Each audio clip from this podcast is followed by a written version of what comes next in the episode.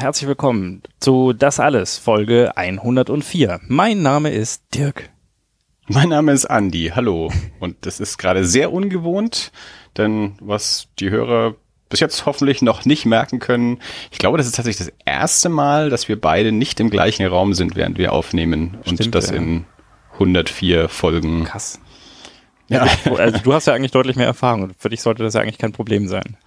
Äh, Für mich ist das tatsächlich auch, äh, ja, mit, mit Erie International etwas, was wir ja immer so machen. Also da haben wir es umgekehrt in fast 100 Folgen nur eine einzige Folge, mit der wir alle zusammen im Raum waren. Und zwar bei dir im Keller, ähm, als äh, die Jungs und Amanda letztes Jahr zu Besuch waren. Ansonsten sind wir immer fernmündlich über Skype.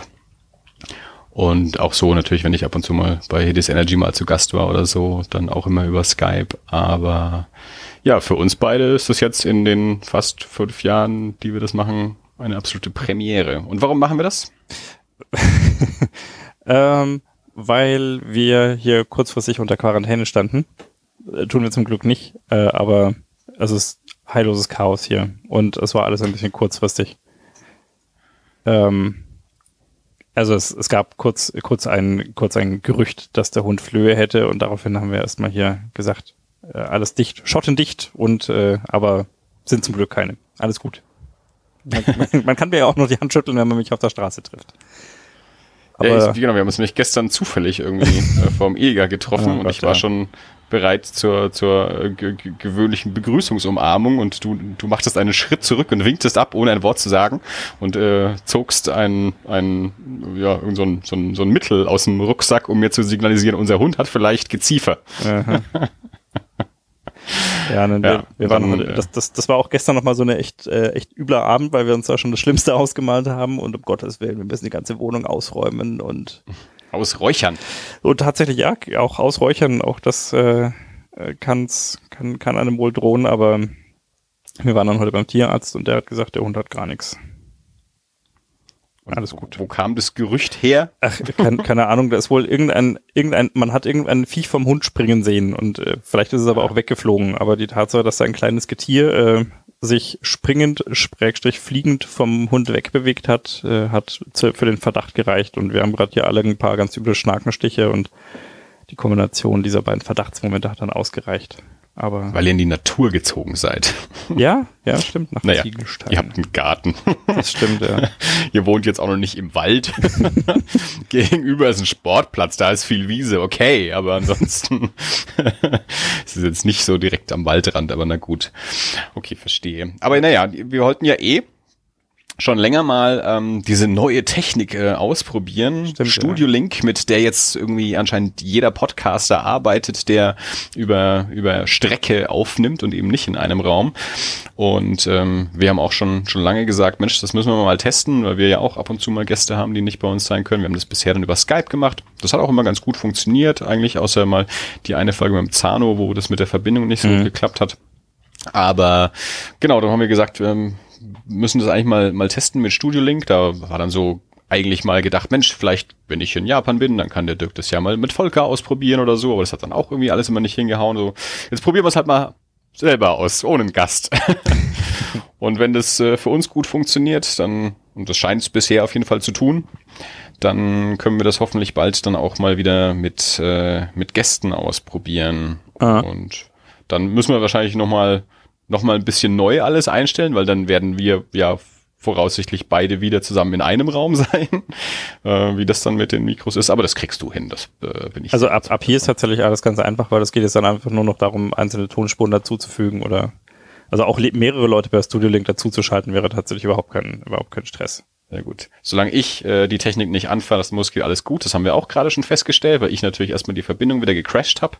Einfach nur, weil ich aufräumen wollte. Ich dachte mir, dann mache ich am Rechner jetzt möglichst alles zu, weil hier ist es ja mit der Internetverbindung auch manchmal so eine Sache. Ja, ja mache ich mal Skype zu, damit es nicht irgendwie stört. Und dann mache ich mal das Fenster noch zu, damit es nicht stört. Und schwupps war das das falsche Fenster. Dann war die Verbindung direkt wieder gekappt. Ähm, auch ein Lerneffekt, äh, wie wir gerade festgestellt haben. Das äh, kann man dann im Zweifelsfall den Gästen auch sagen. Lass die Fenster mal lieber auf, wenn du noch weiter mit uns sprechen willst. Ja, wir hatten heute auch schon diverse Leute angefragt. Wir hätten also heute schon fast Gäste gehabt. Ähm, der eine äh, ist jetzt dann leider gerade im Urlaub. Äh, der andere hatte auch äh, sp spontan äh, andere Probleme und muss sich drum kümmern, äh, mit, mit sich mit Versicherungen und Autohäusern irgendwie auseinanderzusetzen, weil sie ihm die Karre geschrottet haben. Ähm, aber dann kam jetzt ja dann eh noch diese Hundegeschichte dazu. Da hätten wir jetzt sowieso keinen, also zumindest keinen In-Persona-Gast äh, richtig gut mit dabei brauchen können, weil wir hatten auch noch andere Gäste in der Hinterhand, die ich auch schon vorbereitet hatte. Äh, ja, eventuell kommen wir spontan auf euch nochmal zu, weil der eine Gast eventuell noch spontan absagt und so. Äh, aber dann, äh, ja, habe ich denen heute früh auch gesagt, ja, also die, diese Woche erstmal kein Gast, aber wir melden uns wieder. Deswegen, ja, äh, sind es erstmal wieder nur wir beide. Aber das sind wir ja meistens. Mhm. Und ja. wenn wir nicht zusammen in einem Raum sind, musst du vielleicht ein bisschen mehr reden, weil wenn ich dann einfach aufhöre zu reden, dann musst du auch mal übernehmen. äh, ja. Weil dann sehe ich dir nämlich nicht an, dass du nicht weiter redest oder irgendwo anders hinguckst, sondern dann mache ich es nämlich eben wie bei Erie ja eben auch. Da höre ich dann einfach irgendwann das Reden auf und einer von den anderen beiden übernimmt dann halt. Ja, ich habe schon gehört, wie das bei Erie macht. Ihr habt ja da äh, eine WhatsApp-Gruppe, in der ihr euch äh, koordiniert, wer jetzt dann als nächstes spricht und wie er die Überleitungen macht. So professionell sind das, wir natürlich nicht. Das, nein, aber das, das, das haben wir nur gemacht, wenn wir ähm, wenn wir Gäste, also wenn wir wirklich Interviewgäste da haben. Wenn wir jetzt nur zu dritt sind, so die ganz normalen Folgen, da reden wir im Zweifelsfall dann auch drüber einander. Also da stimmen wir uns jetzt dann nicht immer so gezielt ab, aber wir haben jetzt neulich zum Beispiel eben ein, ein Interview aufgenommen mit einem, ich würde mal sagen, einem, einem Comic, ähm, Zeichner, Schrägstrich Autoren, den man unter Umständen kennen kann. Jetzt kein, keiner der ganz großen Stars, aber durchaus ein Name, der einem vielleicht schon mal untergekommen sein kann, wenn man sich so ein bisschen mit amerikanischen Indie-Comics auskennt. Und der ihm auf jeden Fall schon mal untergekommen sein könnte, äh, wenn man sich ein bisschen für Gruselfilme, vor allem auch im, im Guillermo del Toro-Umfeld auskennt. Äh, ich kann es ja sagen, wir haben es bei Erie ja auch schon gesagt, wir haben mit Troy Nixie äh, ein Interview aufgenommen, der den Film Don't Be Afraid of the Dark gedreht hat, den Guillermo del Toro produziert hat und auch ähm, äh, Co. geschrieben hat. Und ja, genau, mit dem haben wir jetzt für unsere hundertste Folge äh, ein Interview eben aufgenommen und in solchen Gelegenheiten, weil dann sind wir dann vier Leute, äh, die über Skype aus vier verschiedenen Ländern und vier Zeitzonen miteinander sprechen. Äh, und damit das dann kein so ein Kuddelmuddel wird, machen wir das dann so, dass dann Dave, David und ich uns nebenbei eben noch über Skype oder über WhatsApp äh, textenderweise koordinieren, wer jetzt dann, wenn der Gast seine Frage beantwortet hat, wer jetzt dann mit der nächsten Frage kommt und wie wir das machen, ja. Aber das sind dann eben so, so Ausnahmen. Für hm. die normalen Folgen betreiben wir nicht so einen Aufwand, da quatschen wir einfach drauf los und fallen uns ins Wort. Ja, ähm, nee, tatsächlich, äh, wie bezüglich Studio Link, ich habe das in den frühen, äh, in den ganz frühen Phasen, am Anfang gab es eigentlich nur eine Box, also so ein, so ein Hardware-Teil, das man kaufen muss und das jetzt eher dafür gedacht wäre, wenn man, äh, wenn man quasi so ein Setup haben möchte für, wir nehmen immer getrennt auf und möchten aber trotzdem eine gute Qualität. Also was jetzt vielleicht was wäre, wenn wenn wenn ich mit Volker oder sowas mehr regelmäßig machen würde und wir keine andere Möglichkeit hätten, könnte man das direkt über eine Box realisieren. Mhm. Und äh, später haben dann dann habe ich das aber nicht mehr verfolgt, weil ich mir dachte, das ist jetzt für uns nicht so relevant. Also interessantes Projekt, aber betrifft uns jetzt nicht so sehr. Und äh, dann hast du mich irgendwann nochmal darauf hingewiesen. Ich weiß gar nicht mehr wann, das ist schon eine Weile her. Ich glaube, es ging darum, ähm, ich glaube, du hattest es auf Twitter gesehen, dass ich mit dem ähm, mit dem Carlos von, ja. von Yay Comics an einem Abend mal kurz getwittert habe, weil er das irgendwie auf Twitter geschickt hatte, dass er sich jetzt Studio Link installiert hat und ob irgendjemand spontan Bock hat, das mal mit ihm zu testen. Und dann habe ich darauf reagiert. Ähm, dann war es aber halt so, ja, okay, ich müsste halt äh, erstmal Rechner und installieren und so. Und das, da war ich dann gerade äh, an dem Abend jetzt äh, weiß nicht, entweder zu faul oder ähm, hatte gerade kein, äh, keine, keine Muße genug, um mich mit wirklicher Technik jetzt auseinanderzusetzen. ähm, aber ich glaube, das hattest du dann irgendwie auf Twitter gesehen, hast mich gefragt, mit wem twitterst du da über Studio Link? Äh, mhm. und, und so kam das Thema nochmal auf und dann meinst du auch, ja komm, da können wir uns nochmal mit auseinandersetzen und das dann mal ausprobieren. Ja. Ähm, genau. Äh, Was mir jetzt schon mal auffällt, ähm, im Gegensatz zu den Skype-Aufnahmen, ich kann bei mir jetzt hier nirgendwo sehen, wie lange wir schon aufnehmen. Oh, das ist, äh, huh, okay. Also bei, bei Skype gibt's ja immer, also ich meine, da sehe ich natürlich auch nicht, wann wir, wie lange wir aufnehmen, aber sehe ich zumindest, wann der, wann der Call gestartet wurde. Ja. Ähm, wie lange der schon läuft, das sehe ich hier jetzt nicht. Okay, also, also ich kann dir sagen, wir sind jetzt bei 10 Minuten und 30 Sekunden. Ja, ich meine, das ist jetzt auch nicht so dramatisch. Das ist nur etwas, weil bei, bei, bei den Skype-Aufnahmen Mhm. gucke ich da halt immer ab und zu mal drauf. Wie weit sind wir denn jetzt mittlerweile? Wie lange haben wir denn schon? Man, ich kann natürlich auch, auch auf eine Uhr schauen, aber das ist, fällt mir jetzt halt eben erstmal auf, dass es da jetzt keine, keine Zeitangabe gibt. Okay. Ist das was, äh, ist das gratis oder muss man da für löhnen? Das ist äh, gratis, das ist Open Source. Also die Box kostet, glaube ich, äh, also irgendwie sogar, ich glaube, knapp ein Hunderter oder sowas, wenn ich mich recht erinnere. Ähm, also es, da, deswegen war es für mich jetzt auch kein, kein Spielzeug, wo ich gesagt habe, dass äh, die, die, die schicke ich irgendwie jemandem, also nach dem Motto, wir nehmen nächste Woche mit dem Zano auf und dann schicke ich sie mal Ja. per Post mit Rücksendeschein. ähm, aber äh, das, das äh, Plugin und diese da Standalone-Version. bräu bräuchten dann beide Enden eine Box. Nee, äh, also es gibt entweder die Box oder das lässt sich ähm, auch so direkt hier mit dem, also es gibt direkt ein Plugin für den Browser. Es gibt diese Standalone-Version, die du jetzt hast. Ähm, Ja. Es gibt die Möglichkeit, das direkt in Reaper, also da in der Aufnahmesoftware, die wir hier benutzen, äh, gibt es so ein Plugin, das äh, automatisch sich einwählt. Und man könnte jetzt theoretisch auch noch die Box dazuschalten. Also man kann jetzt hier in diesen, diesen äh, Anruf, den die, die Zuhörer jetzt gerade nicht sehen, in deinem Browserfenster mit den lustig ausschlagenden Balken, da könnten wir jetzt auch noch beliebig viele andere mit dazu machen. Martin, Ist das auch ein Programm, das man nutzen, gut nutzen kann, wenn man alleine aufnimmt oder hilft einem das da nicht? nee, das hilft nicht. Also das ist schon, schon nur die Verbindung. Ähm, das Ja. ist quasi so eine Art Software-Telefon, könnte man sagen, aber mit halt entweder keiner oder mit einer wirklich guten Kompression. Also bei Skype ist es so, dass man die Kompression ja schon hört. Also das klingt ja deutlich blecherner. Und äh, Mhm. das hier ist schon, schon eine recht originale Tonqualität, möchte ich jetzt mal sagen. Also das ist sehr nah an dem, was du äh, in dein Headset auch reinsprichst. Das heißt, da ist dann das Headset die limitierende, äh, die limitierende Stelle und nicht mehr der, der Transfer über das Internet. Ja. Genau. Was äh, der, der Hörer wahrscheinlich gerade hört, dass ich äh, ein, ein ha ha- halbwegs kostengünstiges USB-Set benutze und du wahrscheinlich, äh, ich vermute mal, äh, die äh, nicht äh, günstigen Schuhe Geräte. Äh, nee, ich sitz, ich habe jetzt ein Headset, ich sitze am Computer, ich äh, hätte mich durch einen Wäscheberg zu den, äh, zu den Großmembranmikros durchschlagen müssen und dann dachte ich mir, ich mache jetzt hier mal mit aber das Headset Schuhe-Headset, Schreibtisch. Bitte? Äh, das Schuhe-Headset. Bayer Dynamics ist das hier. Oh, oder bei. Ich habe ein, ein ja, Schuhe-Interface, um seinen. Computer wir, zu wir haben ja hängen. auch keine Schuhe-Mikrofone. Also, Stimmt. Aber ich habe ein Schuhe-Interface, um seinen Computer zu hängen. Okay. Ich, ich meinte jedenfalls schon das professionelle Headset. Ja. Naja, ich habe halt ein nicht so professionelles hier. Ich hoffe, es fällt nicht zu sehr auf in der Aufnahme. Also für mich klingt es auf jeden Fall gut. Das Kann liegt ich- natürlich auch an meiner samtenen Stimme, Na, selbstverständlich. die ich nebenbei noch mit Jimby Maple ähm, geschmeidig halte. Oha. Jetzt Ja, ich habe nämlich keinen Wein da, Okay. äh, darum habe ich mir einen Jimby Maple eingegossen. Was trinkst du so? äh, im Moment noch Wasser. Ich wollte eigentlich fragen, was du trinkst, damit wir äh, uns zuprosten können, virtuell. Äh, ich habe Ich habe auch noch ein Wasser da, wenn, dir lieber, wenn du lieber damit zuprosten willst. Mhm. Nee, aber ich habe hier eine Flasche Bier, die ich jetzt mal öffnen würde. Ah, also auch kein Wein. Na gut. Nee, nee, leider nicht. Aber wir, wir hatten ja immer gesagt, es ist Sommer und wir hören jetzt, äh, wir trinken jetzt Ja. mal wieder Bier. Aber bei dem Wetter heute, Ja. eigentlich- ich, ich hätte noch Glühwein da. Also, also ka- kalt ist es ja nicht, aber düster und, und windig und, und regnerisch. Ja, also jetzt beim, beim letzten Mal war es ja so warm, da war es wirklich eher äh, kühl Bierwetter, Mhm. wobei es im, im Aufnahmekeller ja nicht so warm ist. Also da ist es ja sehr angenehm temperiert. Ja. Ähm, aber heute, ja, wir, ja, ja, ich hatte noch einen Jim Beam da. So, Wir haben ja neulich äh, bei dir im Garten gegrillt. Mhm. Ähm, da haben wir ja auch äh, verschiedene funky Getränke getrunken. Lass uns doch mal darüber mal kurz reden. hatten wir verschiedene funky Getränke? Oh, stimmt. Äh, Ich habe eins mitgebracht und dann hast du noch eins Stimmt, gedämpft, genau, das abgefahrene Bier. die ja sehr gut zueinander gepasst ja haben. das ist richtig. Fang nur mal an.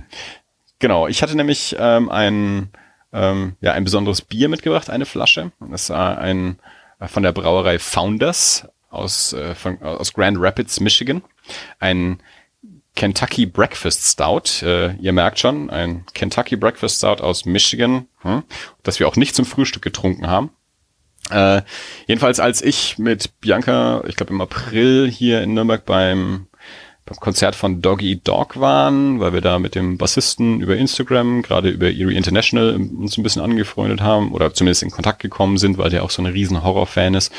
Ähm, haben wir den irgendwie angeschrieben, wenn er Bock hat, irgendwie ein paar Horror-Fans zu treffen und so. Und da war er auf jeden Fall voll dabei und dann waren wir da ja vor dem Konzert und nach dem Konzert backstage und haben da bis, bis morgens irgendwie mit der Band rumgehangen und auch Bierchen getrunken und so. Und der ist eben auch so ein riesen Biersammler und Craft-Biere und Biere aus aller Welt und kriegt dann entsprechend auch immer von Leuten mitgebracht und so. Jedenfalls hatten die eben auch eine Flasche von diesem Bier. Das ist ein ja, ein, ein, ein in sehr kleiner Auflage ähm, gebrautes Bier, ähm, das also auch nicht ganz günstig ist und das man auch ganz schwer nur herbekommt. Das gibt's eben nicht überall. Und das ist, ähm, das ist ein dunkles Bier, ist ein sehr dunkles Bier, ist mit, ähm, mit, mit, mit Kaffee und Schokolade und in Bourbonfässern, ein Jahr lang in, in Bourbonfässern gelagert. Sehr abgefahrene Sache. Ähm, und da ja, wurde ich also mit eingeladen, mit der kompletten Band diese eine Flasche uns zu teilen. Also die kannten das auch alle schon, die hatten das alle schon mal getrunken, ich eben noch nicht. Ähm, Geschichte dahinter war dann auch noch, dass eben kurz vorher ein Freund von ihnen aus, ähm, aus Belgien, ähm, den sie zwei Wochen vorher erst noch dort getroffen haben und mit dem sie eben auch diese Flasche Bier gekauft haben, äh, dass der zwischenzeitlich äh, verstorben ist, äh, während die Band in, in, in Prag war.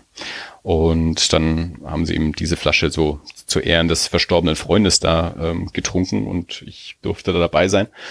Und dann habe ich mal hinterher recherchiert, ob man das Bier irgendwo kriegt. Hab dann einen, äh, einen kleinen Bierladen in München gefunden, ähm, die verschiedene Biere von dieser Founders Brewery auch da hatten und eben auch dieses KBS. Und dann hatte ich mir rumüberlegt, ob ich mir davon mal irgendwie ein, zwei, drei Flaschen schicken lasse. Aber ich dachte, dann die Flasche ist schon nicht so günstig. Die kostet dann so 8,25, 8,50, ähm, kommt noch Versand hinzu. Da habe ich es mir irgendwie nicht gemacht, weil ich dann das Geld doch auch anderweitig äh, gebraucht habe oder lieber anderweitig investiert habe. Und jetzt ist kürzlich ein, ein, ein Kollege von mir übers Wochenende in München gewesen und dann habe ich gesagt, Mensch, ich schick dir mal die Adresse und den Weg da und, und falls du da vorbeikommst, wäre es cool, wenn du mir irgendwie zwei Flaschen mitbringen kannst. Und dann, ja, hat er sich tatsächlich auf den Weg gemacht in diesen Laden, hat dort äh, für mich eben zwei Flaschen gekauft. Und dann dachte ich mir, cool, äh, super Gelegenheit. Ich habe die am an, an einem Montag war das, genau nach dem Woche hat er mir mitgebracht und am Dienstag waren wir bei dir glaube, an dem Montag haben wir aufgenommen. Das war, glaube ich, die, die, wo wir die letzte Folge aufgenommen haben. Und an dem Dienstag haben wir dann bei euch gegrillt. Und dann dachte ich mir, ja, super, dann ist es eigentlich schon mal eine ganz coole Gelegenheit, dann, dann auch äh, das, äh, ja, das weiterzugeben, also wie, wie diese Band ähm, mit mir dieses Bier geteilt hat, dass ich das dann auch wieder teile. Und ähm, vor allem, weil es auch doch ein, ja, schon, schon ein, ein schweres Bier auch irgendwie ist, wo ich der Meinung bin, also ich, ich persönlich zumindest musste jetzt auch nicht zwingend eine ganze Flasche von am Stück trinken. Es ist mhm. zwar nur eine kleine Flasche, aber trotzdem denke ich, da, da tut's auch ein, ein, ein Gläschen. Das ist jetzt nicht das wie, ja, wie so ein fränkisches Bier, wo man halt ein paar Flaschen von trinken kann und auch relativ zügig trinken kann, sondern es ist halt doch eher so ein, also für mich ist es ja ein komplett anderes Getränk. Das ist ja, also wenn, wenn ich sagen würde, ich habe jetzt Bock auf ein Bier, dann, dann würde mir jetzt nicht so ein Kentucky Breakfast Stout davon einfallen. Also das finde ich, das ist irgendwie so, das ist eine ganz andere Gelegenheit. Das ist dann eher so wie, wie ein Glas Wein oder so oder wie ein Glas Whisky ist, dann mal, kann man mal ein Glas von diesem Bier trinken. Aber ich würde es jetzt nicht so in, in rauen Mengen in mich reinschütten. Mein, der Preis verhindert das natürlich auch. Was ich als ich das, das erste Mal äh, getrunken habe, eben, was mich irgendwie so fasziniert hat, war, dass du so alle Komponenten auch rausschmeckst. Also du schmeckst den Kaffee, du schmeckst die Schokolade, du schmeckst den Whisky und das Bier natürlich irgendwie auch. Und das fand ich sehr abgefahren. Ähm, genau, und dann habe ich das so mitgebracht und dann haben wir uns diese Flasche geteilt. Ähm, wie wie ging's dir mit dem Bier? Ähm, ähnlich. Also du hattest ja vorher schon, ich, ich glaube, die Geschichte hast du im Vorfeld dazu geliefert. Und genau. das, das, das macht ja natürlich auch einiges aus. Also das ist, äh, ich habe das ja auch in, in Zeit an meiner Bar äh, immer gemerkt, also wenn du, wenn du Dinge erzählst zu Getränken und äh, dann ähm, ein, ein Erlebnis außenrum spinnst, dann äh, ja. auch, keine Ahnung, so Geschichte von verschiedenen Drinks. Also es gibt ja so, so, so klassische Drinks wie wie den Negroni, der eben zum Beispiel daher kam, dass irgendwann der, der Graf von Negroni in eine Bar kam und den Americano, den er sonst immer getrunken hat, äh, dem nicht gereicht hat und gesagt hat, ich brauche heute einen harten Americano, mach mal Gin dran. Und äh, dann, dann wurde das der, der Negroni. Und äh, ähnlich ist es da natürlich. Das baut eine gewisse Erwartungshaltung auf, eine gewisse Spannung und ähm, äh, als ich das Glas dann in der Hand hatte, da fühlte ich mich förmlich auch mit den Rockstars im Backstage-Bereich. ähm, und äh, tatsächlich ist es ein echt hochinteressantes Getränk, weil wie du schon sagst, man schmeckt ja alle Komponenten raus und äh, das vor allem sehr schön, also nicht nicht äh, nicht so in so einem Hin und Her springenden, sondern es ist tatsächlich, glaube ich, kam kam erst die Schokolade, dann kam der Kaffee und dann zum Schluss nochmal das Bier hinterher. Äh, also in wirklich verschiedenen zeitlichen Abständen. Das fand ich ja. sehr interessant. Ja. Das war echt gut. Es, es gibt dieses Bier auch noch in der normalen Variante, wo es dann nicht ein Jahr lang im Bourbonfass gelagert ist. Da kostet dann irgendwie bloß 4,50 oder so und, und gibt dann auch davon halt dann entsprechend auch mehr. Also das ist dann nicht ganz so selten. Ähm, gerade als ich jetzt eben das mal recherchiert hatte, ähm, da war das auf der Website von diesem Bierladen, kann man ja auch mal sagen, das, das Bierwana in München, ähm, hatten die das ja so ganz normal auf der Website und äh, dann habe ich es ja einen Monat oder ein bisschen länger auch nicht mehr angeschaut und als ich dann jetzt kürzlich wieder hingeschaut habe, stand auch schon dabei, dass es nur noch in geringer Stückzahl äh, vorhanden ist oder, oder Vorrat begrenzt ist oder wie, wie viel auch immer, das weiß ich dann nicht. Ähm, aber ja, genau. Ich habe jetzt äh, noch, noch eine Flasche im Kühlschrank, die ich dann auch wieder bei entsprechender Gelegenheit mit jemandem teilen werde, äh, wenn sich dann eben ergibt, wenn eine, eine, eine schöne Gelegenheit äh, sich bietet. Ja. Ähm, weil das mir dann eben auch ein Anliegen war, dass da das, weil das so in einem besonderen Moment mit mir geteilt wurde, dass ich das dann auch eben entsprechend in besonderen Momenten wieder mit Leuten teilen möchte, die, die mir eben auch im Herzen liegen. Ach, und dann äh, kamst du äh, mit einem Getränk ums Eck, das da sich quasi komplett super dran angeschlossen hat. Ja, das, das äh, war ja eine Steilvorlage. Ähm, Christina und ich waren ja mal in Australien für eine Weile und sind dann dort auch rumgetourt und sind unter anderem in der in der Bundaberg Distillery gelandet. Das ist äh, eine eine Rum-Distillerie, die quasi hauptsächlich den australischen Markt versorgt. Ich glaube, die, also da haben wir so eine Führung gebucht und haben dann da äh, so eine also Führung durch die Distillerie gemacht und äh, auch mit einem entsprechenden Tasting nachher. Und äh, falls man noch nicht davon gehört hat, ähm, ist es nicht ganz verwunderlich. Die haben uns gesagt, dass ich glaube 96 Prozent produzieren sie für den für den australischen Markt und drei Prozent für den neuseeländischen und ein Prozent geht in den weltweiten Export. Mittlerweile sieht man es schon auch äh, ab und zu mal, also den normalen Bundaberg rum. Der ist okay, also ich finde, der ist durchaus lecker, ist ein, ein bisschen kantig, aber jetzt nichts Außergewöhnliches. Ähm, Wie ich die ja äh, vor kurzem kennengelernt habe, war, dass die ein, ein, ein Ginger Brew auch ja, machen. genau. Das, das ist eben, also das, das ich hier im Rewe im Kühlregal gefunden habe, das auch ein, ein deutsches Etikett hat. Also das, da, da, da scheint offensichtlich äh, mehr Export äh, stattzufinden. Ja. Ähm, äh, mir war in dem Moment, ich, ich habe das nur gesehen, dachte mir, das probiere ich mal aus. Ich wusste da nicht, dass das eigentlich eine Rumdistille ist, ähm, bis du dann eben kürzlich das erzählt hast. Ja. Nee, äh, das mag daran liegen, also dass sie eine Rumdistille sind, weil aus äh, Gingerbier und Rum lässt sich ein, ein hervorragender Longdrink produzieren, ein Dark and Stormy. Und äh, da geht das natürlich gut, wenn ich hauptsächlich Rum herstelle, dass ich dann noch ein Gingerbier dazu auf den Markt werfe, weil die machen aber auch noch anderes Zeug, also auch andere nicht-alkoholische Getränke. Äh, ich habe vergessen, was das war, aber es sieht eigentlich aus wie diese wie diese Ginger Brew Flasche. Okay. Nur auf dem Etikett, Etikett steht was anderes drauf. Okay, das weiß ich Hatte nicht. Ich Für nicht-alkoholische Getränke von Distillerien interessiere ich mich in der Regel nicht so sehr. ja, ja, ja. Äh, auf jeden Fall was ich sagen wollte, wir waren eben damals dann bei dieser Führung und danach gab es dann Tasting und die haben schon beim Tasting auch recht ordentlich eingeschenkt, das dazu geführt hat, dass wir dann, glaube ich, noch eine Stunde auf der Terrasse saßen, bis ich mich wieder fahrtüchtig gefühlt habe. Und äh, unter anderem gab es dort einen, äh, einen Royal Liquor, den sie uns ganz besonders angepriesen haben, wo sie schon während der Führung auch gesagt haben, hier, und das ist äh, haben sie jetzt hier was ganz Tolles gemacht. Das ist mit äh, Rum und der mit Kaffee und mit Schokoladengeschmack und der ist total gut und den gibt's nur hier in der Destillerie, den gibt's nirgendwo anders. Ähm, also man kann ihn sich innerhalb von Australien schippen lassen, aber außerhalb von Australien gibt's ihn sowieso überhaupt nicht und äh, auch im Laden kann man den sonst nirgendwo kaufen. Nur hier in der Destille.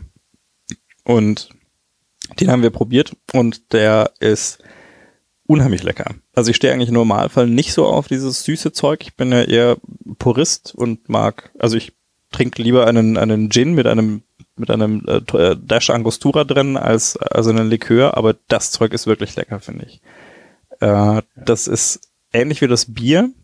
Das heißt, also man schmeckt auch die einzelnen Komponenten recht gut raus. Mittlerweile, der steht jetzt schon, schon zwei, drei Jahre hier rum, deswegen ist er noch ein bisschen, bisschen weicher geworden, weil der Rum sich wahrscheinlich auch verflüchtigt hat. Aber man merkt ihn schon auch noch, äh, als wir den frisch aufgemacht haben, es ist wirklich so, man hat diese Schokoladige, man hat den Kaffee und dann aber halt auch nochmal wirklich den Rum. Also es ist kein, kein reiner Likör in dem Sinne, wie man jetzt, keine Ahnung, vielleicht ein Baileys trinkt oder sowas, was halt einfach eine süße Pampe ist, sondern der ist süß und, und schokoladig und Kaffee und dann knallt aber auch nochmal der Rum hinterher und sagt, ich bin aber auch noch da. Hm. Der Kaffee ist ja auch schon mal so ein, so ein Dämpfer für die Süße so mit. Ja. Ähm, aber es war auch eine, ein, eine sehr samtige Angelegenheit, sehr mundschmeichlerisch. Ähm, also es war auch tatsächlich so quasi so der, der Dessertersatz äh, mhm. ein bisschen. Also das war, war, war ein sehr angenehmes Getränk und hat sich eben gerade mit dieser, mit dieser Kaffee-Schokolade-Kombination also prima ähm, an, an dieses Bier dann auch noch rangefügt, so hinten dran. Ja, ja. Genau, das waren so die, die Getränke-Specials. Oh, jetzt hatten wir Getränke. Also wenn wir Hörer in Australien haben, oh bitte, äh, sagt Bescheid. Gerne, ähm, wie, wie, heißt das Gerät? Bundaberg Royal Liquor. Ich habe gerade jetzt mal auf Royal. der Webseite gesehen okay. für die, äh, als ich für die Show Notes den Link rausgesucht habe, die haben mittlerweile auch noch einen Roasted Banana and Toffee Likör. Oh. Mhm. Ähm, das hm. ist wahrscheinlich auch so. Und ich kann mir vorstellen, dass das auch ziemlich gut ist. Gut, also wer demnächst in Australien ist, schickt uns äh, all das Zeug, ähm, möglichst viel. Ähm, ich habe auch gerade mal noch mal diese nicht-alkoholischen Getränke kurz nachrecherchiert. Also die gibt's quasi in, in jeder Geschmacksrichtung. Da war irgendwas mit, mit ähm, Orange und Sarsaparille und, und keine Ahnung, was da jetzt alles dabei war. Ähm, das war jetzt aber auch, glaube ich, dann das, das, ähm, die australische Seite. Also ich weiß, dass in, in Deutschland ähm, war, glaube ich, noch noch ein anderes, das ich zumindest bisher gesehen habe, außer dem, dem Ginger Brew. Aber gut, also hier Bundaberg, ähm, alle pappigen Rumliköre her damit. Hauptsache, Deswegen, äh, Hauptsache den, den Royal Liquor. Also die Flaschen sind nicht ganz ja. billig und äh, ich würde im Zweifelsfall aber ein paar, von dem, ein paar Flaschen von dem, von dem Royal Liquor nehmen. Aus, äh, Australien-Besucher hierher. Was? Bei der nächsten Aufnahme, wenn wir wieder zusammen in einem Raum sind, bringe ich mal den, den Jim Beam Maple mit. Hm? Dann mu musst du mal über deinen äh, dein, dein, dein Whisky-Snobismus äh, einen Schritt drüber machen und dir sagen, das hat auch nichts mit äh, Whisky, wie ich mich als Whisky-Trinker sehe, zu tun, sondern das will auch ein ganz anderes Getränk sein mhm. und äh, das dann auch einfach genießen. Ich mag den sehr gerne. Und der war auch offensichtlich nur in einer ähm, limitierten Auflage, äh, weil ich dann auch, äh, ich habe den jetzt erstmal bei meinem Bruder gekriegt. Mein Bruder hat mir den vor, das ist aber auch schon wieder zwei, drei Jahre her oder so, äh, mal, mal hingestellt und ich fand den recht lecker und dann habe ich mir da auch irgendwann mal eine Flasche von geholt. Mhm. Und dann eben auch festgestellt, dass er, dass er eben aber auch aus den Läden wieder verschwindet. Also, man, da stand, glaube ich, auch schon irgendwie was drauf von wegen Limited Edition oder so, aber es gab ihn ja doch relativ lange. Und dann habe ich irgendwann festgestellt, oh Mensch, äh, viele Läden haben ihn schon gar nicht mehr. Und unser Edeka hier in Ziegelstein hatte noch zwei Flaschen. Da habe ich mir die zwei Flaschen dann schon mal direkt gerissen. Und äh, habe auch seitdem nirgendwo mehr eine gesehen. Ich gucke immer mal so, wenn ich, wenn ich an so den, den ähm, Spirituosenschränken in irgendwelchen Märkten vorbeikomme, wo dann eben auch so die Jim Beam Flaschen stehen. Es gibt ja auch den mit Honig und so, den, den gibt's auch immer. Aber den mit Maple habe ich seitdem noch nicht wieder gesehen. Also äh, ja, habe ich jetzt noch ja, eine Flasche ist noch zu und die andere ist, glaube ich, noch, noch über halb voll. Also ich habe ihn jetzt, vor allem seit ich weiß, dass er anscheinend auch wirklich weg ist, äh, trinke ich ihn auch nur noch. Äh, Zu ja. besonderen Gelegenheiten. wie, wie Podcast aufnehmen. Und außerdem, ich, ich trinke ihn ja auch in, in, in kleinen Dosen. Also trinke den ja tatsächlich einfach nur aus dem, aus dem Schnapsglas und das mache ich manchmal noch nicht mal wirklich voll. also ich trinke den nicht aus einem, aus einem größeren Glas. Ich finde das immer, mir, mir reicht es so als Portion und ebenso in, in, in kleinen, äh, kleinen Schlückchen. Ich bin kein Fan von Jim Beam, aber ich bin äh, gespannt. Ja, mit dem Maple. Ja, du darfst ja natürlich dann eben in dem Sinne jetzt das auch nicht mit, mit den hochwertienden Whiskys, die du in deinem Whiskyhirn so drin hast, dann vergleichen. Dann, ja, da würdest du ja wahrscheinlich auch keinen äh, Ahornsirup reinschütten. Äh, nein. Vermutlich. Ja, genau. Wir haben auch, wir haben auf Arbeit schon ganz rumgescherzt, weil eine, eine andere Kollegin hat sich dann auch, die war irgendwie auch ganz, ähm, ganz interessiert an, an diesem Bier und hat sich dann eben auch eine Flasche mitbringen lassen und war mhm. dann auch schon die ganze Zeit so, Mensch, die ist schon so gespannt drauf, aber sie wird es gern probieren, aber sie will jetzt halt auch auf die richtige Gelegenheit warten, weil es ist ja doch irgendwie auch recht toll. Und dann haben wir auch schon so rumgescherzt, ja, dass das eben auch nicht so das Bier ist, wo man sich dann mal so einen Radler draus macht oder so. oder halt einfach Nein. mal so zum, sie jetzt auch fast fallen lassen gleich direkt. Das wäre, das wäre auch schön gewesen, wenn es direkt zerstört hätte. Hört uns wahrscheinlich gerade zu. Hallo Nicole. Hat auch angefangen, unseren, unseren Podcast zu hören. Das sehr, sehr freut. Ja. Jeder neue Hörer bekommt Hörer. eine Flasche besonderes Bier von uns. Apropos neue Hörer und überhaupt Hörer. Ähm, ihr könnt uns natürlich gerne Feedback geben, äh, ob euch auch unsere ähm, dummen Ausführungen über komische Getränke Spaß machen. Äh, zum einen auf der Website www.das-alles.de gibt es eine Kommentarfunktion bei jeder Folge mit dabei. Dann haben wir natürlich auch einen Twitter-Auftritt, wo ich jetzt gerade auch ein äh, Bild von meiner Aufnahmesituation hier äh, getweetet habe unter das unterstrich alles. Dann haben wir einen Facebook-Auftritt, das alles Podcast irgendwie und dann haben wir noch eine E-Mail-Adresse info at das-alles.de, wo man uns dann äh, auch Feedback schicken kann, Fragen, Lobhudeleien oder eben auch ähm, uns ankündigen kann, dass man uns gerne ähm, rumschicken möchte und dann rücken wir auch eine postalische Adresse raus.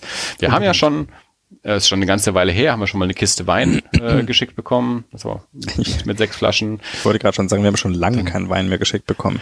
Nee, Wein haben wir ich glaube auch nur das eine Mal geschickt bekommen. Ja. Aber gut, von der, von der Ruth haben wir schon Bilder bekommen. Das stimmt, ja. Ähm, nein, ich bin, ich will nicht undankbar sein. nein, nein, nein, auf keinen Fall. Also, ich meine, die, die Folge 100 ist noch gar nicht so lange her. Da haben wir ganz viel tolles Feedback bekommen. Ganz viele liebe Menschen haben da mitgemacht und äh, ja, uns, uns hochleben lassen. So. Mhm. Gut, abseits der Getränke. Ja. Was geht denn sonst so in, äh, in deiner Ecke von Ziegelstein? Äh, tatsächlich gar nicht so viel. Ähm, also äh, das letzte Mal konnte ich tatsächlich ein bisschen was erzählen, was hauptsächlich daran lag, dass wir uns eine Weile davor nicht gesehen haben. Du weißt, die, die Dichte, mit der ich Dinge wahrnehme, die ist ähm, nicht so groß. Ähm, ich glaube, so viel habe ich gar nicht gemacht in der Zwischenzeit, gefühlt. Ich habe wieder angefangen zu arbeiten, mein Urlaub war vorbei. Juhu. Yay. Aber nur doch, kann ich, kann ich klagen. Ist, äh, ist auch wieder nett. Irgendwie. Ich habe gerade hervorragenden Einsatz von der Mute-Taste meines äh, Headsets gemacht, damit nicht alle hören müssen, wie ich niese. Äh, super. Ja, ne? Ich habe es auch nicht gehört. ja, das habe ich mir auch bei, bei, bei Erie mittlerweile eben schon so antrainiert, dass wenn ich irgendwie mal Töne machen muss, dass ich dann meine Mute-Taste nutze und dachte ich gerade, huh, jetzt kommt ein Nieser und äh, klicke ich mich mal weg. Gut, oder? Als ich dir hier eine Mute-Taste vor die Nase gelegt habe, da hast du es irgendwie nicht so cool gefunden. Ähm, das, da, da war irgendwas falsch mit der Taste. Ich glaube, das lag die, an den Mikrofonen. Das war sogar eine schnurlose Taste. Das weiß ich nicht mehr. Ich weiß noch an den alten Headsets, ähm, die wir zuerst benutzt ja, haben, die noch ein bisschen günstiger die. waren als die, die ich jetzt habe. Da haben wir das ja auch versucht. Ja. Da hat dann aber dieser Schieberegel immer so einen Knacks gemacht, dass es auch aufgefallen ist. Ja. ja, aber hier habe ich jetzt so einen, einen schönen Druckknopf, den man dann glaube ich. Ah, ja. ach, ach so, du benutzt gar nicht das, äh, das Original, das wir damals genommen haben. Nee, da ist irgendwann mal, ähm, wie das halt auch bei so etwas günstigeren Dingern ist, die man länger äh, benutzt, die ähm, die Isolation vom Kabel, wo das Kabel eben an, mhm. an dieses Steuerungsgerät äh, drankommt, ist, ist irgendwann äh, kaputt gegangen, weil es halt da irgendwie sich geknickt hat oder so. Ja. Und dann habe ich mir mal ein neues zugelegt, das dann schon mal eine, eine Stufe besser ist auch. Und auch eins mit, mit ähm, gepolstertem Bügel. Das hatte das alte ja auch nicht, deswegen musste ich ja meine Mütze aufsetzen, weil mir ah, diese, ja, diese ja. Bügel von den Kopfhörern auf meiner haarlosen Platte, äh, wenn ich die, die dann länger auf hab, dann ja wirklich immer so eine, so eine Mulde in, äh, in, den, in den Kopf reindrückt und das dann auch schmerzhaft wird. Und dann habe ich mir eben ein etwas größeres mit einem ja etwas besseren äh, Steuerungsmodul und, und gepolstertem Bügel und so gekauft. Hm. Ich habe uns auch nochmal. Ist aber auch immer noch nicht das High-End-Ding. Ja, Gott. muss man ja nicht zwingend. Also immer. Ich habe ich hab uns auch noch ein drittes Headset jetzt erstmal bestellt, testweise. Ähm, okay. Aber jetzt eins von den günstigeren. Von ja, also es gibt, ja. es, es gibt ein, äh, ein, ein Headset, das so in der, in der Podcast-Szene gerade so als ähm, die günstige Alternative, weil von der, von der Tonqualität her durchaus äh, kann man es vergleichen so mit dem äh, mit dem äh, DT297. Also das klingt auch eigentlich voll überheblich, als würden wir uns normalerweise mit den günstigen Alternativen ja gar nicht abgeben. Wir kaufen uns lieber erstmal ein teures Aufnahmegerät und zwei teure Headsets und na gut, die Mikros sind halt dann doch so Mittelklasse. Äh, und jetzt sind wir an dem Punkt, wo wir dann, um, um das noch ein bisschen aufzustocken, dann auch mal noch eine günstigere Alternative dazu nehmen können. Also du, ich war heute, ich äh, mal auf dieser auf dieser Website, also von äh, von diesen Jungs, die die da sehr sehr viel machen, ähm, die äh, also von Ultraschall, die auch dieses dieses Studio Link dann äh, mit mit eingebaut haben. Und da bin ich irgendwo über einen Kommentar gestolpert vom Betreiber der Seite, der gesagt hat, äh, sinngemäß, ja, also es gibt da so dieses Gerücht, wenn man nicht mindestens äh, mit dem DT297, äh, einem, einem H6 und Auphonic und, äh, und Podlove arbeitet, dann wird man hier eh gar nicht wahrgenommen oder ernst genommen. Und da dachte ich mir, äh, haben wir, haben wir, haben wir? Okay. ähm, alles richtig gemacht. Ja, genau. Wir sind von, von äh, 20 Euro USB-Headset direkt in den Mac sind wir gesprungen zu direkt mal dem ja, obersten Standard für unsere komische kleine wenn wir es schaffen, Soiree. alle zwei Wochen Varietäten Schau, wo äh, acht Leute zuhören. Nein, es sind mehr. also ich, äh, wir sind schon schon im, im auf jeden Fall im dreistelligen Bereich. Ähm, die, nee, aber was ich sagen wollte, ist, äh, es gibt eben da eine, eine Headset-Variante, die schon günstiger ist und ist wohl auch, merkt man auch, wenn man es aufsetzt, ist nicht ganz so wertig, aber von der Tonqualität her vergleichbar. Und dann würde ich da vielleicht, wenn das eine taugt, dann auch nochmal anschaffen, dann haben wir dann nochmal zwei Headsets für, wenn, wenn die, die Björns und die Bands mal wieder da sind. Da auf jeden Fall eine gescheite Möglichkeit. So. ähm, genau, weil für vier Leute haben ja zwei Mikros und zwei Headsets bisher noch nicht gereicht. Ja, aber dann können wir noch mehr. Noch mehr Leute! dann können wir sieben Leute einladen. Ja, so, Andi, erzähl mir doch mal was Schönes. Was hast du so erlebt? Ich habe eine ganz tolle Dokumentation auf Netflix gesehen. Oh, erzähl. eine mehrteilige Dokumentation, also drei Teile. Ja. Äh, die heißt Five Came Back. Okay. Ähm, es sind drei Teile, jeweils ungefähr eine Stunde. Und äh, es geht um fünf Hollywood-Regisseure, die ähm, im Zweiten Weltkrieg äh, zum Militär gegangen sind und dort dann ähm, ja, Filme gedreht haben halt äh, während des Krieges. Also im Vorfeld des Krieges schon so Propagandafilme und Newsreels und dann eben auch während des Krieges ähm, in Europa waren und dort eben ja diverse Schlachten gedreht haben und äh, ein, beim D-Day teilweise mit dabei waren bei der Landung und dann auch ähm, bei der Befreiung von, von Dachau äh, und dort eben entsprechend gedreht haben. Also auch Filmmaterial, mhm. das dann hier in Nürnberg während der, der Prozesse dann auch ähm, als Beweismaterial genutzt wurde und so. Ähm, jedenfalls, äh, ja, fünf hochrangige, also fünf namhafte Hollywood-Regisseure, nämlich John Ford, William Wyler, John Huston, Frank Capra und George Stevens, ähm, die also vor dem Film äh, vor dem Krieg schon, schon Filme gedreht haben. Dann eben während des Krieges äh, diese Propagandafilme, Militärfilme und dann auch nach dem Krieg noch ähm, sehr erfolgreich und auch lange teilweise äh, noch, noch Filme gedreht haben. Ähm, die, die Doku wird erzählt von aktuellen fünf Filmemachern. Und zwar von ähm, Francis Ford Coppola, Guillermo del Toro, Paul Greengrass, Lawrence Kasdan und Steven Spielberg. Also die fünf erzählen über die anderen fünf. Mhm. Und dann gibt's noch als, äh, als echte Erzählstimme, die so die, die, die Teile erzählt, die jetzt nicht von den Regisseuren besprochen werden, ist, äh, ist Meryl Streep. Ähm, jedenfalls äh, hochinteressant, wenn man sich natürlich für so amerikanischen Filmkram irgendwie interessiert, aber auch natürlich für, für diese ganze Kriegsthematik ist es natürlich für uns hier ja auch irgendwie vor der Haustür, möchte man sagen. Ähm, ich fand es super spannend, das zu sehen, äh, diese ganzen Einblicke eben auch so in zum einen, was, was haben die da gemacht, was haben die da für Filme gedreht in dieser Zeit, teilweise eben wirklich so Propagandafilme, äh, sowas wie Know Your Enemy Japan, die dann auch ähm, ja hoch rassistisch und vorurteilsbehaftet waren und auch wirklich quasi dazu gedacht waren, das amerikanische Volk irgendwie gegen den Japaner irgendwie einzustimmen. Mhm. Und dann aber auch ähm, gerade dann so nach hinten raus, so auch nach Ende des Krieges, ähm, auch teilweise hochsensible Filme äh, gedreht haben, die sich dann intensiv und ernsthaft eben auch mit, mit den Nachwehen beschäftigt haben. Da hat dann John Huston ähm, eben äh, einen Film gedreht, der, wenn ich mich jetzt wieder nicht irre, heißt Let There Be Light, ähm, wo er in einem Militärkrankenhaus nach dem Krieg eben äh, gefilmt hat, äh, die die Soldaten, die eben mit, mit ähm, PTSD dort äh, dann, dann waren und behandelt wurden. Ein, ein Begriff, den es damals so noch nicht gab, aber halt psychisch geschädigte amerikanische Soldaten in der, in der Behandlung. Mhm. Ähm, dieser Film wurde bis in die 80er Jahre nicht veröffentlicht. Also das amerikanische Militär hat dann beschlossen, nee, wir wollen nicht, dass das an die Öffentlichkeit kommt. Also wir wollen nicht unsere Soldaten in dieser, in dieser äh, geschwächten Situation zeigen und auch diese, dieser psychischen Nachwehen des Krieges wollen, wollen wir nicht so an die Öffentlichkeit lassen. Äh, es wirft ja ein schlechtes Licht auf Militär und Krieg und so.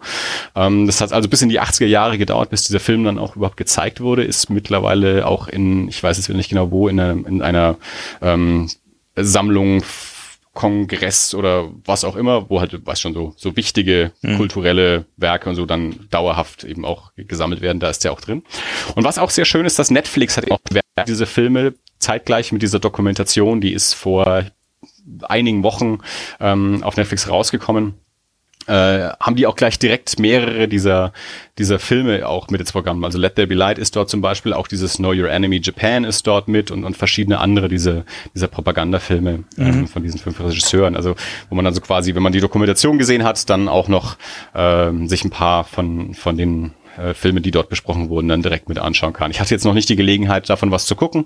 Äh, möchte ich gerne noch, vor allem eben diesen Let There Be Light, ähm, möchte ich sehr gerne sehen, habe ich mir auf die Liste gesetzt, aber wie gesagt, kam jetzt noch nicht dazu, das äh, selbst so anzuschauen. Ähm, ja, und gerade eben der, der letzte Teil, also der dritte Teil, wo es dann eben um, um D-Day geht und dann die, die Befreiung von Dachau. Also sie zeigen halt auch sehr, sehr viele Ausschnitte aus diesen entsprechenden Filmen mhm. und natürlich dann gerade die ganzen KZ-Aufnahmen. Gut, wir haben das natürlich schon, schon gesehen. Ähm, das ist, ist uns jetzt alles nicht neu, äh, aber es ist auf jeden Fall nochmal sehr intensiv, ähm, solche Szenen dort auch mitzusehen oder dann eben auch zu sehen, wie sich, ähm, wie sich diese fünf Filmemacher auch durch diese Erfahrungen verändert haben. Also wie dieses natürlich auch mitgenommen hat, teilweise auch ja, ihre, ihre Einstellung zum Militär dann auch verändert hat, wenn sie dann gesehen haben, okay, das Militär hat uns hier eigentlich geholt, um diese Filme zu drehen, aber dann ähm, ja, lassen sie diese Filme halt auch verschwinden, wenn sie nicht in, ähm, in ihr Weltbild passen.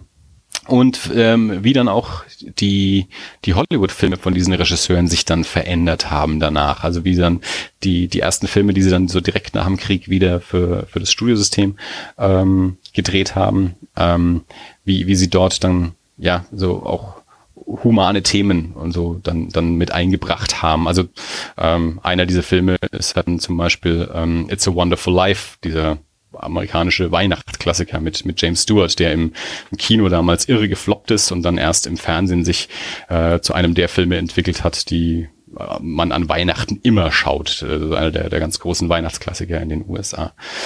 Ähm, William Wyler hat später so Sachen wie Ben Hur gedreht. Also er hat auch früher schon mal den, ich glaube, den, den ersten Schwarz-Weiß Ben Hur auch gedreht, aber dann später mal den, den, den großen mit Charlton Heston, das äh, sein eigenes Remake gemacht und so. Mhm.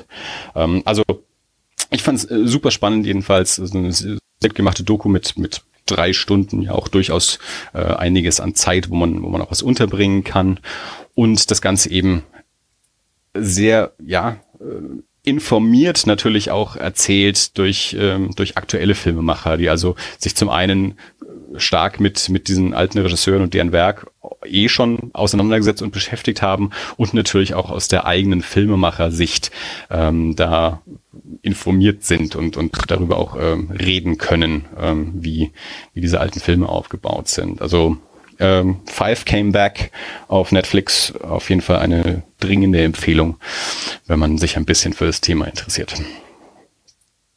Also wenn du mal drei Stunden Zeit hast oder dreimal eine Stunde. nee. ähm, ja, kann ich auf jeden Fall wärmstens empfehlen. So okay. sagt man, glaube ich. wenn du weniger Zeit hast, ähm, habe ich noch einen, einen Podcast den ich jetzt. Weil ähm, Podcasts in der Regel ja nicht so zeitintensiv sind. äh, die, das, das ist einer der Podcasts, wo jede Folge äh, auf jeden Fall unter einer Stunde hat. Mhm, okay. Also kürzer als eine Folge von Five Came Back. Ähm, also teilweise auch nur eine halbe, dreiviertel Stunde. Ähm, der Podcast heißt Soundtracking with Edith Bowman. Also findet man unter Soundtracking. Ähm, wie der Name schon sagt, geht es um, um Film-Soundtracks. Edith Bowman ist eine schottische Journalistin ähm, und die, die interviewt äh, Filmemacher und äh, Filmkomponisten eben gezielt auf das Thema Einsatz von Musik in, in den Filmen und wenn es jetzt, wenn sie zum Beispiel mit den Regisseuren spricht, dann eben auch die Zusammenarbeit mit den Komponisten, ähm, wie das alles so funktioniert. Und ähm, ich habe jetzt einige Folgen davon angehört, ähm, mit, mit Edgar Wright, mit James Gunn, mit äh, Gareth Edwards, Jeff Nichols, ähm, Jordan Wood Roberts, ähm, meistens ist es halt so, wenn die halt gerade auf, äh, auf Promotour für einen neuen Film sind, das ist ja dann immer so die Gelegenheit, wo man solche Menschen dann auch mal für ein, für ein Interview dann kriegt. Ähm, und dann spricht sie aber eben mit denen nicht nur gerade über den aktuellen Film, sondern meistens dann schon so weitgehend äh, über das gesamte Oeuvre, natürlich je nachdem, wie viele Filme derjenige dann schon gemacht hat. Also bei James Mangold zum Beispiel, der war halt als Logan rauskam mit dem Gespräch, da haben sie sich natürlich nicht alle Filme äh, geschafft, weil der auch schon ein bisschen länger mit dabei ist. Aber äh, ist auf jeden Fall äh, sehr interessant, vor allem sie, sie spielen dann halt auch im äh, immer ganz viel von der Musik, über die sie gerade sprechen. Die läuft dann schon mal so ein bisschen im Hintergrund, während sie sich noch unterhalten. Und dann hat man auch mal wieder so ein so ein Moment, wo dann die Musik auch für sich alleine stehen gelassen wird, ohne ähm, das Gespräch. Und dann geht das Gespräch wieder weiter.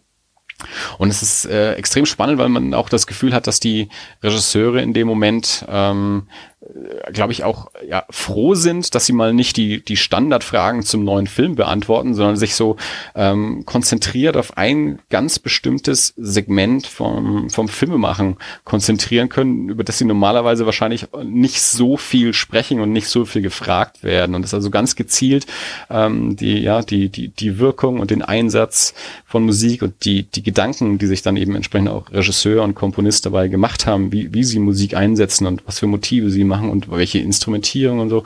Ähm, und das, äh, die, die, sind da immer sehr gut drauf. Für diese Edith Bowman ist auch äh, da, ja, die, das ist eine richtig gute Interviewerin, ist eine, wie gesagt, eine, eine Schottin, hat mhm. einen sehr schönen schottischen Akzent. ähm, und es ist super spannend und sie, die Regisseure erzählen dann halt auch wirklich viel. Also man kriegt nicht nur was über Musik dann dabei mit, sondern dann eben auch, wenn, wenn Jeff Nichols dann erzählt, äh, wie sie dann eben in einem Feld gedreht äh, haben, wenn Joel Edgerton und Ruth Negger in, im aktuellen Film Loving dann dort stehen und er ihr den Heiratsantrag macht und wie er dann eben Kamerabewegung mit, mit Musik dann kombiniert, wenn er also darüber spricht, dass er eigentlich möglichst wenig Kam also nicht möglichst wenig Kamerabewegung, aber keine unmotivierte Kamerabewegung im Film haben möchte und in so einem Moment dann eben die Kombination aus, aus Bewegung der Kamera mit Einsatz und Anschwellen der Musik dann eben eine bestimmte Reaktion hervorrufen soll und sowas. Und das, das ist dann eben super, super spannend. Oder wenn James Mangold dann eben Geschichten erzählt, nachdem er ja mit Johnny Cash zusammengearbeitet hat für, für, ähm, für Walk the Line, ähm, dass er dann irgendwie jede Woche mit Johnny Cash auch telefoniert hat, auch dann nach dem Film weiter. Und äh, dann hat Geschichten erzählt, wie, wie Johnny Cash irgendwie als, als kleiner Junge mit neun Jahren ins Kino gegangen ist und den Universal Frankenstein gesehen hat und, und da dann so ein ja, so ein, so, so, so ein Erlebnis hatte, dass er sich auch so stark mit der, mit der Kreatur identifiziert hat, äh, ebenso mit diesem, mit diesem gebrochenen äh, Charakter, der aus, aus Einzelteilen von bösen Menschen zusammengesetzt ist und das den, den jungen Johnny Cash irgendwie schwer beeindruckt hat. Und das ist, also man, man erfährt nicht nur was darüber, wie James Mangold Musik in seinen Film einsetzt, sondern man kriegt auch noch eine Anekdote aus dem Leben von Johnny Cash mitgeliefert, die ich jetzt auch noch nie gehört habe. Und ich habe mich jetzt auch schon ein bisschen mit Johnny Cash beschäftigt in den letzten Jahrzehnten äh, und, und kannte diese Geschichte aber zum Beispiel auch noch nicht und, und fand das dann halt auch wieder hochspannend. Also ähm, Spitzenpodcast, Ah, natürlich auch wieder, wenn man sich ein bisschen für das Thema interessiert. Ähm, also er macht richtig Laune, lässt sich richtig schön anhören, dadurch, dass eben sie so eine gute Interviewerin ist. Die hm. Regisseure, die ich gehört habe, zumindest auch immer sehr gut aufgelegt waren und auch da redebereit waren und dann eben auch noch ähm, die, die Musik äh, da auch mit, mit eingespielt wird.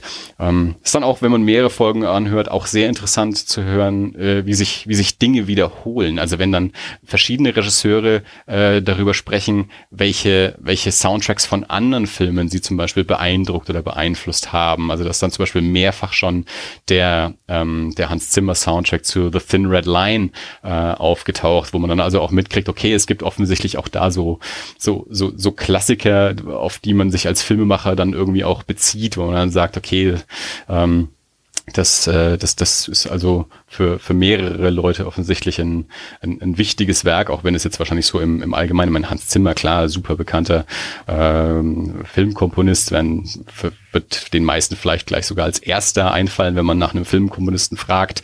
Ähm, aber The Thin Red Line ist wahrscheinlich nicht der erste, den so die die meisten ähm, Kinogänger äh, rausziehen würden. Ich weiß auch noch, als ich den, ich habe den Film damals auch gesehen, der lief so auch zu der Zeit, als wir noch im Cinestar gearbeitet haben.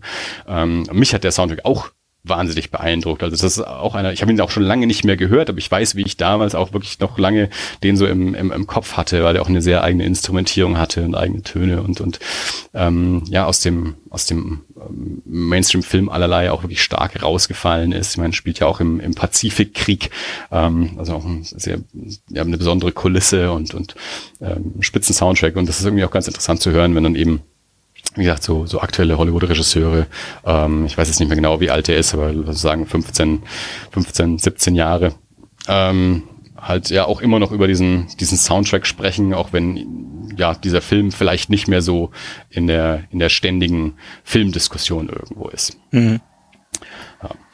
Also ähm, ich, ich freue mich schon auf die nächsten Folgen. Also ich habe jetzt bisher eben gedacht, äh, ein paar Folgen mir mal rausgesucht gehabt, äh, die ich angehört habe und werde mir sicherlich noch noch ein paar von den von den alten Folgen runterladen und anhören und bin sehr gespannt, welche da in, in Zukunft jetzt dann noch so kommen werden. Also der der nächste, der jetzt als äh, nächstes rauskommt, ist nochmal Edgar Wright. Also der war eben vor ähm, äh, vor einer Weile schon da und kommt jetzt wieder, weil jetzt gerade äh, sein neuer Film Baby Driver, äh, zumindest in den USA, angelaufen ist. Bei uns kommt er erst in ein paar Wochen, bei uns kommt er erst Ende August.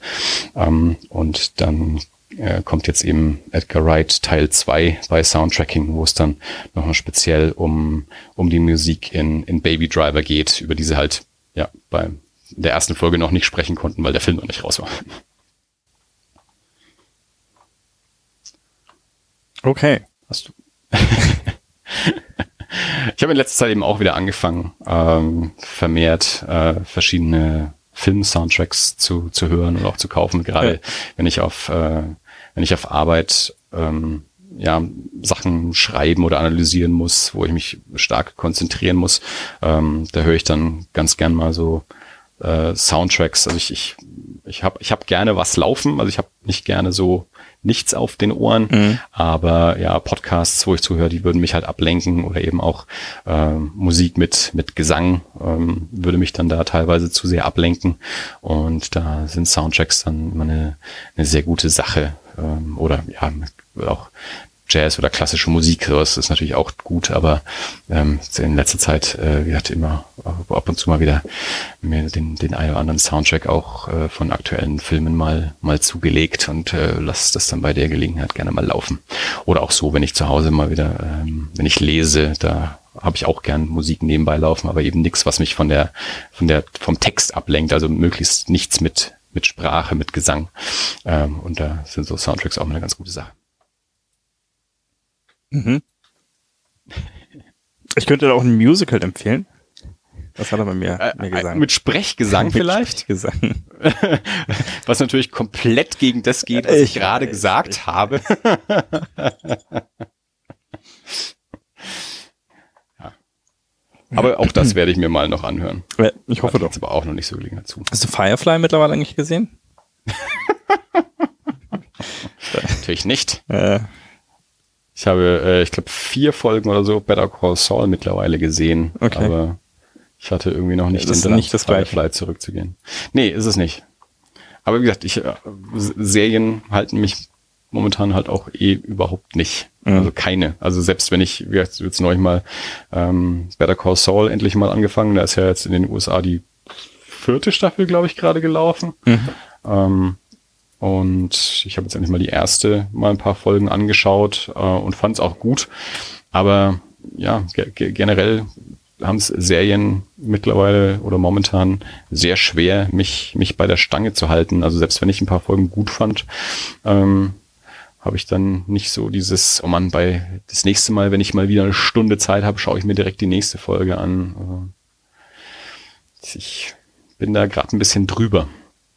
Ich mag okay. äh, jetzt lieber abgeschlossene Sachen. Ich bin sogar zwei Folgen in Verzug bei der neuen Twin Peaks und damit war auch nicht zu rechnen. Hm. Taugt's dir bisher? Es ist äh, sehr schwierig. es ist äh, es, es, es ist eine andere Serie. Also ich habe es in der Zeit schon mehrfach gesagt, es sind schon, also da sind schon Charaktere drin, die ich im Original Twin Peaks auch gesehen habe. Aber die befinden sich jetzt irgendwie in einer anderen Serie. Also es ist, es ist ein ganz anderer Ton. Ähm, es ist sehr nah an, an Lost Highway, also diese ganzen Soap Opera-Elemente und, und den, den verschrobenen Humor der Originalserie, das, das gibt's dort überhaupt nicht. Es ist auch teilweise ähm, sehr, also was heißt teilweise, es ist sehr spartanisch mit Musik, also teilweise kommt fast keine Musik in so einer Folge vor, das ist auch ganz anders. Ähm, also sie hat einen komplett anderen Ton. Und ähm, deswegen ist es so, ja, ich, ich, ich ich schaue mir immer eine Folge an und dann frage, war die irgendwie noch verrückter als die davor oder sie war mal ein bisschen weniger verrückt als die davor, aber mehr verstanden habe ich dann trotzdem nicht. Okay. Äh, und deswegen sage ich immer, ich, ich, ich, ich warte mal ab, wenn es fertig ist. Also ich glaube, es sind 18 Folgen, ähm, 18 jetzt raus, sechs habe ich gesehen, also zwei muss ich jetzt noch. Ähm, und wenn es dann mal fertig ist, dann dann kann ich vielleicht was über das gesamte Ding sagen. Aber jetzt so mittendrin stehe ich immer erstmal so ein bisschen staunend davor, guck mir es an, ähm, weiß aber auch nicht so richtig, was ich so davon halte. Also es, es ist schwierig. Ähm, ich habe nach der ersten Folge habe ich gesagt, also David Lynch und Mark Frost sind offensichtlich nicht angetreten, um Fanservice zu liefern oder es ähm, Neueinsteigern leicht zu machen. also es ist super mutig, weil ich nicht weiß, wer das angucken soll. Weil, wie gesagt, also es hat vom Ton her nichts mit der alten Serie zu tun. Also für alte Fans ist es eventuell schwierig, wie für mich. Und für Neueinsteiger äh, verstehe ich überhaupt nicht, wie man da reinkommen soll. Also man muss schon, man, man muss schon wirklich einen sehr speziellen Geschmack haben, um, um da wirklich reinzukommen, glaube mhm. ich, und, und dann vielleicht auch noch Spaß damit zu haben und dann auch dabei zu bleiben. Ja. Und wenn man mal zurückdenkt an die, an die alte Serie, die ja auch nach der zweiten Staffel abgesetzt wurde, weil es keiner mehr geguckt hat, was ja auch noch so die Zeit war, ähm, wo man halt wirklich von Woche zu Woche gucken musste, wo man es dann nicht auf DVD oder VOD nachschauen konnte, sondern wenn man es verpasst hat, hat man es halt verpasst gehabt. Ähm, und es aber ja doch eine Geschichte war, wo man dabei bleiben musste, auch viele Charaktere und auch sehr abgefahren und wo man halt nicht mal so eine Folge zwischendurch gucken konnte. Ähm, deswegen haben es dann gerade auch nachdem dann der, der Mord an Laura Palmer ja so nach 20 Folgen auch quasi aufgeklärt war. Äh, ab da ging es dann auch nochmal extrem bergab. Da kamen nochmal zehn Folgen, aber dann wurde es halt abgesetzt. Und dann, jetzt so viele Jahre später, kommen sie also mit einer Serie, die damals schon keiner mehr geguckt hat, äh, und machen es nochmal verrückter. Mhm. Und da frage ich mich dann, okay, wer soll es denn diesmal gucken? wenn es damals schon keiner geschaut hat, wo es noch halbwegs zugänglich war, wer soll denn jetzt schauen, wenn es überhaupt nicht mehr zugänglich ist? Klar, der Zuschauer von heute ist auch ein Zuschauer, anderer Zuschauer als, als von damals, der hat anderes Fernsehen gelernt und so. Also vielleicht die Frage der Zugänglichkeit ist nicht komplett vergleichbar, weil ja, die, die, die, die zuschauenden Augen schon, schon anderes gewohnt sind als die ähm, von ja, Anfang der 90er. Mhm. Aber trotzdem ist es halt, glaube ich, also mit nichts anderem vergleichbar, was momentan im Fernsehen läuft.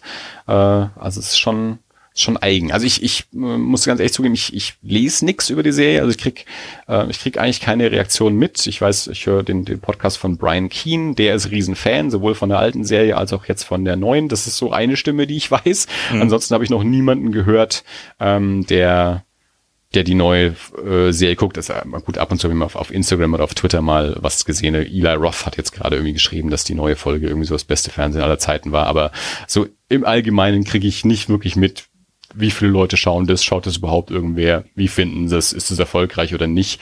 Ähm, was halt dann auch wieder eine ganz spannende Frage ist. Also bleibt es bei den 18 Folgen, erzählen die da eine Geschichte zu Ende oder wird es dann wieder abgesetzt, weil es keiner geguckt hat? Mhm. Oder ist es erfolgreich genug, dass danach noch mehr Folgen kommen? Also da, da, das sind so Fragen, da, da, die, auf die ich sehr gespannt bin, wie die beantwortet werden können. Gerade wenn man auch nochmal zurückdenkt, wie das auch angefangen hat mit dieser mit dieser neuen Staffel. Das ist, das ist ja ich, ich weiß noch vor vor zwei Jahren äh, saß ich mit mit Dave in England im Park und wir haben uns da schon drüber unterhalten, dass das ja kommt äh, und zu dem Zeitpunkt war es so, dass David Lynch gerade wieder zu dem Projekt zurückgekehrt war. Also erst hieß es, David Lynch macht äh, eine neue Twin Peaks Staffel mit, ich weiß nicht mehr genau wie vielen Folgen, zwölf oder so. Mhm. Ähm, dann hat er angefangen zu arbeiten, dann hat er sich mit dem Sender irgendwie überworfen, kreative Differenzen und so, ne? Dann ist er also wieder ausgestiegen aus dem Projekt. Das war dann zu dem Zeitpunkt noch der Wissensstand, den Dave hatte, weil er meinte, ja, David Lynch ist ja ausgestiegen. Und habe ich gesagt, nee, nee, der ist jetzt wieder dabei und sie haben ihm noch mehr Folgen gegeben. Jetzt darf er 18 machen. Also komplett verrückt ja auch irgendwie so, wie, wie sich das schon entwickelt hat. Äh, ja, und dann kommen sie damit was ums Eck, wo ich nicht weiß, wer das anschauen soll. also ja, ich bin sehr, sehr gespannt, wie, wie erfolgreich äh, das dann ist und äh, an sich natürlich auch sehr gespannt, wie die Geschichte sich noch weiterentwickelt. Gefühlt ähm, taucht jeder Schauspieler auf, den du jemals gesehen hast. Gerne mal nur in der Mini-Rolle in einer Folge, aber du hast irgendwie so pro Folge hast du irgendwie so drei, vier Gesichter, wo du denkst, ach du auch dabei. So. Okay. Okay, Richard Chamberlain Jim Belushi, Tom Sizemore, Michael Sarah in einer der abgefahrensten Cameo-Auftritte, die du überhaupt jemals gesehen hast, glaube ich, und so. Und Jane Levy, äh, weiß, und manchmal weißt du auch nicht, tauchen die irgendwann noch mal wieder auf, weil äh, in der nächsten Folge ist sie nicht noch mal wieder aufgetaucht. Also saß die da nur einmal, kommt die noch mal wieder oder so und, und äh, ja, dann jede Folge endet immer mit äh, in so einer in so einer Bar, wo, ne, wo eine Band auf der Bühne spielt. Das ist immer eine andere Band. Jetzt in der letzten Folge war es Nine Inch Nails. Ähm, weiß ich, weil ich es gelesen habe. Ich habe es ja selber noch nicht gesehen. Hm. In den Folgen davor kannte ich die Bands immer nicht. Also es war jetzt ja, keine zumindest, die ich kannte. Also wo ich jetzt auch nicht weiß, ob das Bands sind, die man kennen kann, wenn man sich mit aktueller Indie-Musik oder so beschäftigt oder ob das wirklich irgendwelche Bands sind, die man nicht kennt. Ich dachte, jetzt in der letzten war es halt dann Nine Inch Nails. Das, ich weiß nicht, ich glaube, die waren auch auf dem Lost Highway Soundtrack schon drauf. Balthasar Getty, auch äh, der in Lost Highway mitgespielt hat, ist auch mit dabei. Ähm, also ganz, ganz viele so aus dem äh, David Lynch-Umfeld. Ähm, Laura Dern, die ja auch früher schon, äh, ich glaube, in Wild at Heart mit David Lynch gedreht hat. Also so aus dem David Lynch-Stamm sind, sind viele mit dabei und dann kommt aber auch noch irgendwie jeder andere mal durchs Bild, der überhaupt irgendwie mal in einer Hollywood-Serie drin war oder so. Also sehr abgefahren. Aber das Schöne, was oder das Schöne daran ist auch irgendwie, ähm, selbst selbst wenn es mir jetzt irgendwie nicht zusagen sollte, im, im Endeffekt dann mal gucken. Also teilweise finde ich es schon anstrengend zu schauen. Mhm. Ähm, es macht mir mein altes Twin Peaks nicht kaputt, weil es wirklich so weit davon entfernt ist. Es fühlt sich zumindest für mich momentan so an, dass es so weit davon entfernt ist, dass es eigentlich fast schon nichts damit zu tun hat. Es ist eine direkte Fortsetzung. Also inhaltlich ist es eine Fortsetzung an die mhm. alte Serie. Ähm, sie fühlt sich nur nicht so an in den, an den meisten Teilen zumindest. Okay. Ja, das. Äh, Aber mal gucken, wie sich's im Komplettbild ergibt. Das Gefühl kenne ich. Ich habe nach der letzten, äh, nach unserer letzten Aufnahme habe ich ja mal noch ähm, in MacGyver reingeschaut. Ja. Und ähm, das hat halt nichts damit zu tun. Also, der heißt. Aber das halt ist ja auch keine Fortsetzung, ne? Ja. Genau, und der, das ist ja der, wirklich ein das Remake. Ein Remake, ja. Aber mhm. genauso weit davon entfernt. Also gerade auch, ähm, gerade auch, ich, äh, ich weiß es nicht. Also die Uli hat ja schon ein paar Punkte angesprochen. Ähm, ich glaube, in der ersten Folge, also sie nudeln da auch einige Namen durch, die, die in der alten MacGyver Serie eine Rolle gespielt haben. Also äh, Sarah Adler, ähm, Jack Dalton, die, ähm, die alle so irgendwelche Rollen haben, die so teilweise angelehnt sind an das, was es, äh, was es früher gab, aber, aber vom Charakter daher dann völlig anders sind. Hm. Und äh, auch MacGyver ist halt, ja, ist halt nicht MacGyver. Also so gar nicht. Ne, das ist schon, äh, ich glaube, glaub, du hast, hast du das gesagt oder hat Uli das gesagt? Das ist halt wie so CSI oder sowas. Also es hat so eine glaub, Action, sowas gesagt, ja. So eine Action-Serie einfach. Ja. Quasi. Und pff, naja. Also es war weit genug entfernt davon, dass keinerlei Wiedererkennung für mich da war, Hm. äh, als dass ich äh, deswegen hätte nostalgisch werden können. Insofern Ja. ist es okay. Kann ich damit leben. Muss ich nicht sehen, aber ist okay, dass es existiert. Ja, ich meine, das ist ja, also zumindest mir, ich bin, ich bin da zum Glück mittlerweile bei den meisten Sachen so, dass ich, dass ich dann sagen kann, ja, Gott, das betrifft mich ja nicht, selbst Mhm. wenn das existiert, selbst wenn es scheiße ist, das ist mir doch dann, also diese, äh, diese, diese, diese Hardcore Star Wars Jünger, zu denen ich dann doch wieder nicht zähle, wenn es darum geht, dass irgendwie, äh, egal wo, wo Star Wars draufsteht, das muss dann auch gut sein, sonst zerstört's die Welt und es muss auch in die Continuity passen und sonst irgendwas und so und das, sowas ist mir dann ja egal. Ich sag ja immer, äh, fuck Continuity und äh, fuck Canon. Ähm, das ich finde, äh, das, das, das hindert häufig äh, mehr im, im spannenden Geschichten erzählen, wenn man sich dann irgendwie an, an, an den Kanon immer halten muss und an eine Kontinuität. Das finde ich dann teilweise eher hinderlich und ganz abgesehen davon, dass mir diese Welten oder die, der, der Output an äh, Romanen, Spielen, Comics, äh, Filmen dann auch viel zu groß ist, als dass ich alles davon konsumieren könnte oder wollte.